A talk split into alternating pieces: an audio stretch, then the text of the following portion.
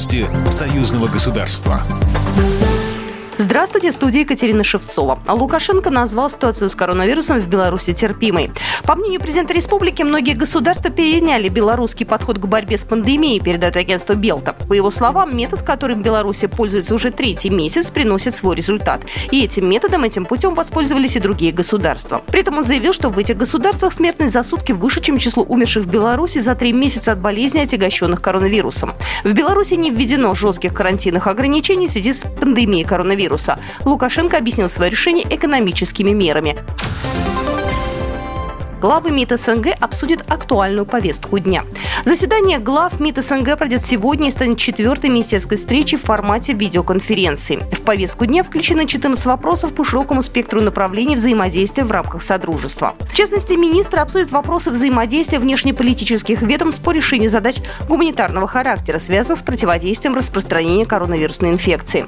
Участники встречи также рассмотрят проекты документов, направленных на углубление партнерских связей в правоохранительной военной и культурно-гуманитарной сферах. Ряд принятых проектов документов будет внесен на рассмотрение Совета глав правительств СНГ, намеченного на 29 мая, и Совета глав государств СНГ 16 октября, сообщает ТАСС. Замминистра энергетики Беларуси Михаил Михадюк прокомментировал в ходе видеобрифинга реализацию мер по обеспечению безопасной работы белорусской АЭС. Мы принимаем все необходимые меры, чтобы наша станция была безопасной. Мы сегодня в этом заинтересованы больше, наверное, всех наших соседей, потому что пережили Чернобыльскую трагедию и понимаем, что это такое, сказал замглавы ведомства. Он также отметил, что для первого энергоблока полностью подготовлен кадровый состав, который получил соответствующие лицензии от регулятора для эксплуатации блока.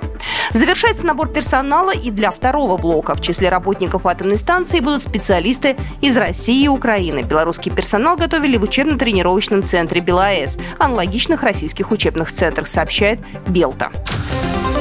Ржевский мемориал советскому солдату могут открыть 22 июня. Об этом сообщил исполнительный директор Российского военно-исторического общества Александр Барков.